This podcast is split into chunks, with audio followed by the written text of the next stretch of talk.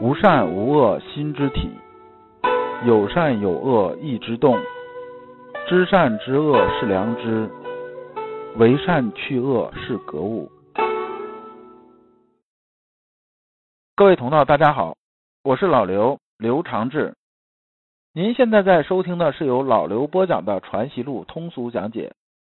老刘说心学，带您领悟心学入世的智慧。各位同道，大家好。今天我们继续讲解《传习录》。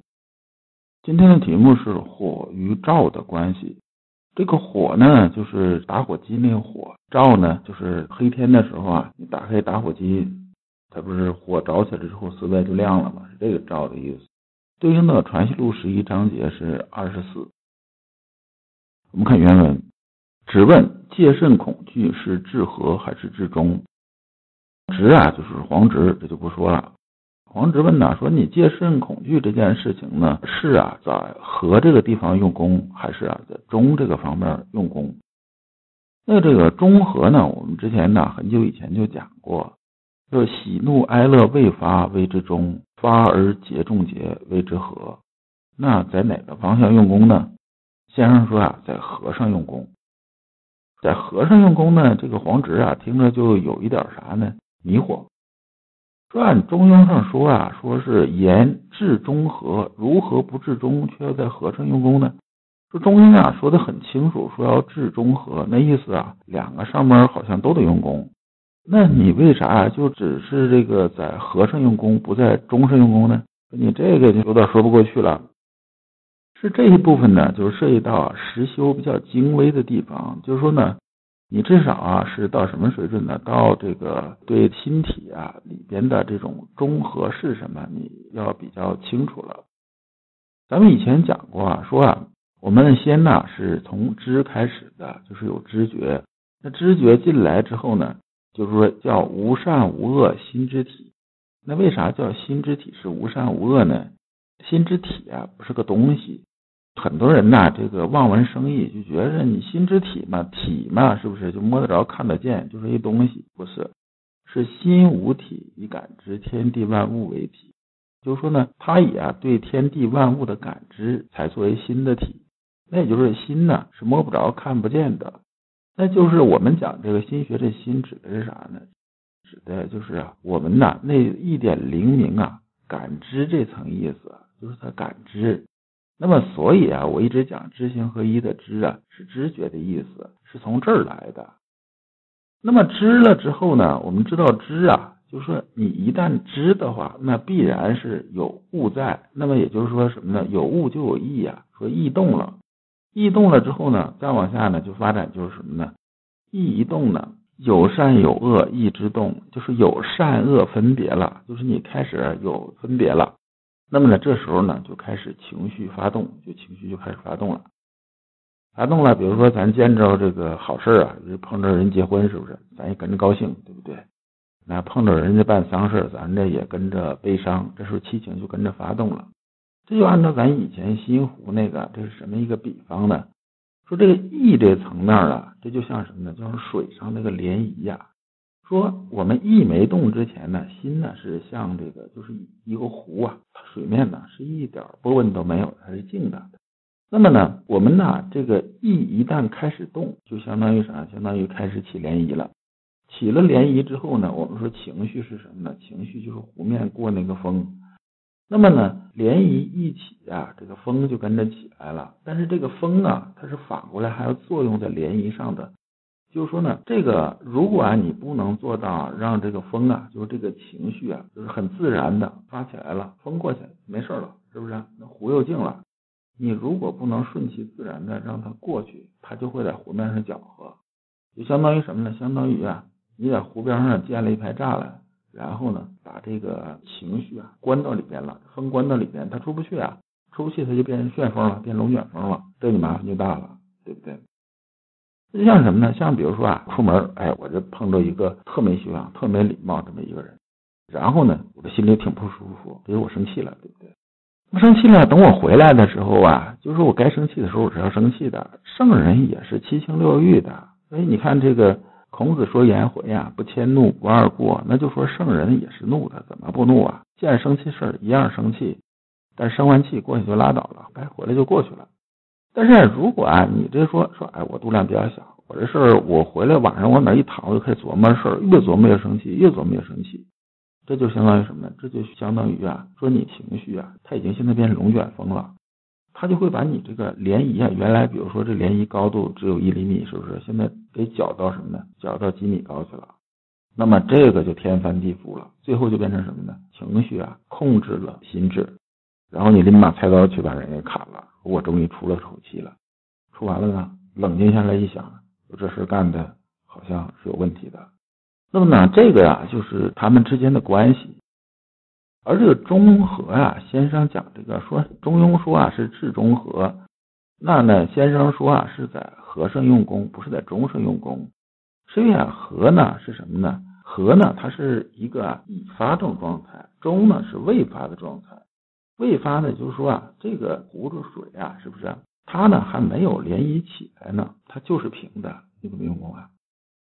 那只能说，在这涟漪往起一起，它又有一个动作的时候，我们在这上边用功，这就是在和上用功。这先生的回答就是啊，中和一也，说中和啊，它都是一回事儿。说是壶里这水啊，它是动还是不动，它都是水。它静的时候是水，动的时候呢，它也是水。所以内外无所偏倚啊。说里外其实是一样的，少时发出，便自无乖力。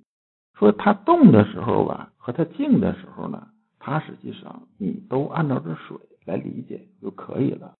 说你本体上啊，如何用功啊？本体上说，我们呢讲什么呢？讲这感知上，它现在没东西感知，这东西现在它就是一个就是这个宁静的这种状态。说这时候你说，哎，我能维持它，但是呢，我们在修心性的时候，你就没有办法在这上面用功的。那怎么办呢？只能在它发出的时候啊，才能着上力，就是使上劲儿。之前呢，它那个宁静的状态很平啊，你使不上劲儿。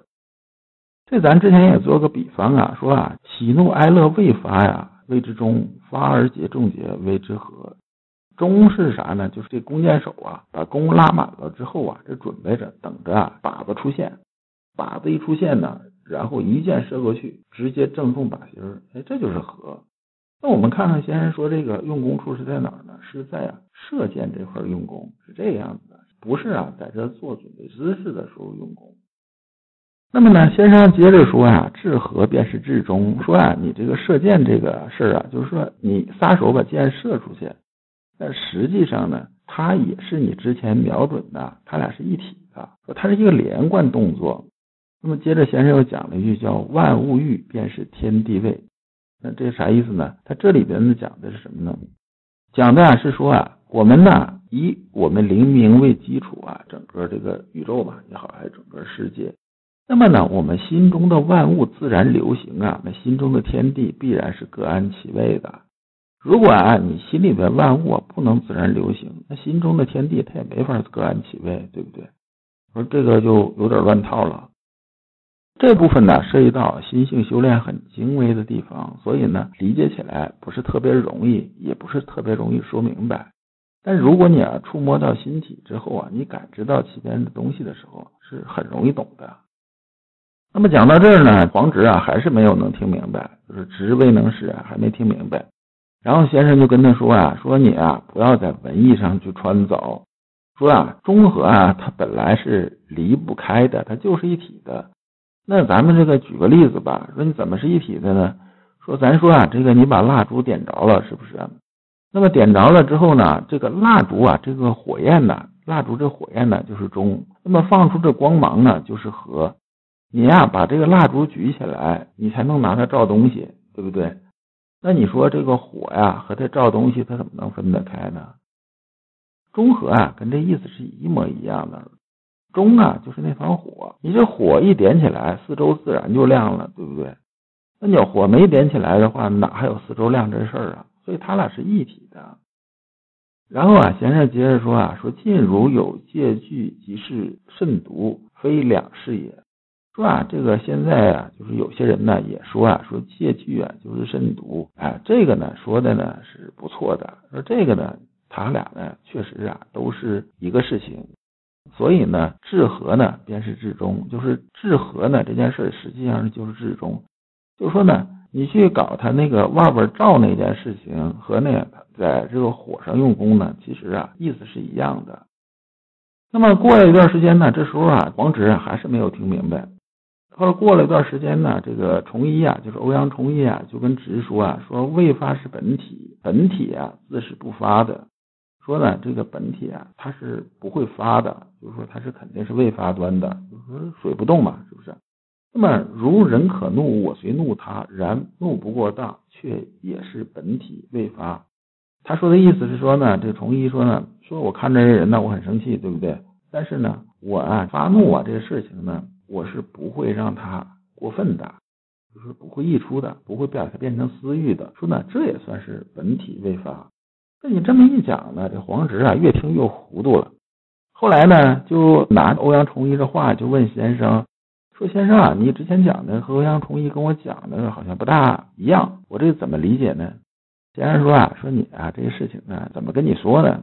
他说这个是指啊这个成功的，说你这讲的是不成功的。那啥是成功和不成功呢？他这意思是说呢，你这个修心性的阶段的问题。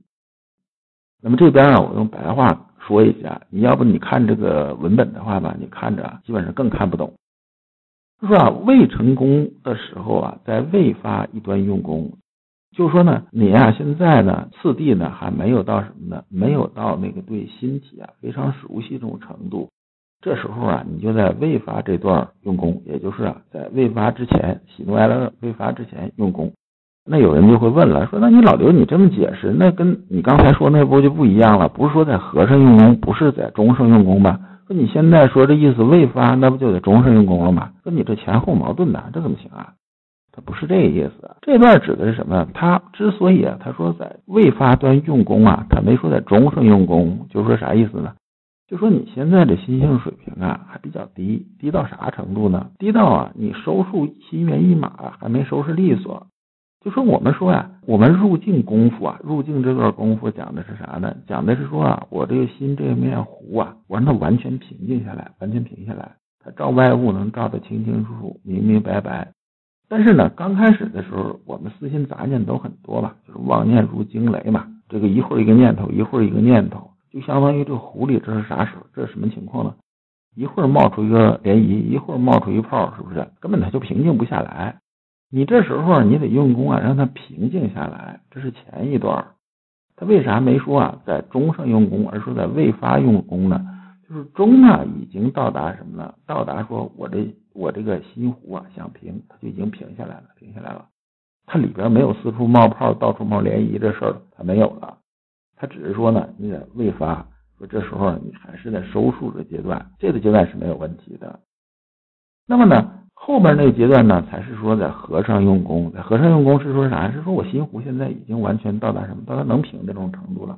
我对心体 OK，我已经感知得到了，而且呢，我已经感知的比较熟练了。我能对那个能说入境就能静得下来，是这种状态。那么这种状态的时候呢，当然呢，你这个已经静下来了，对不对？就是心呢已经能归静了。那么你这时候在这上面啊，这个中这段呢，它已经不着力了，就是说你使不上劲儿了。那怎么办呢？只能在啊这个已发那端，就是和那端的连一起来那端，它一起来，你想办法给它调一下，对不对？你只能在那段啊去用功，那前面这段呢用不了功的。如果你不知道如何进入心学殿堂，如果你在为人处事时经常左右为难，如果你在入世践行时经常茫然无措，那么你可以加老刘的微信，老刘的微信是。老刘说：“心学的首字母加三个六。”老刘为你答疑解惑，带你趟过晦涩的暗河，到达智慧的彼岸。那么这一部分呢，就讲完了。我们下一部分讲心真切处才是天理。感谢诸君。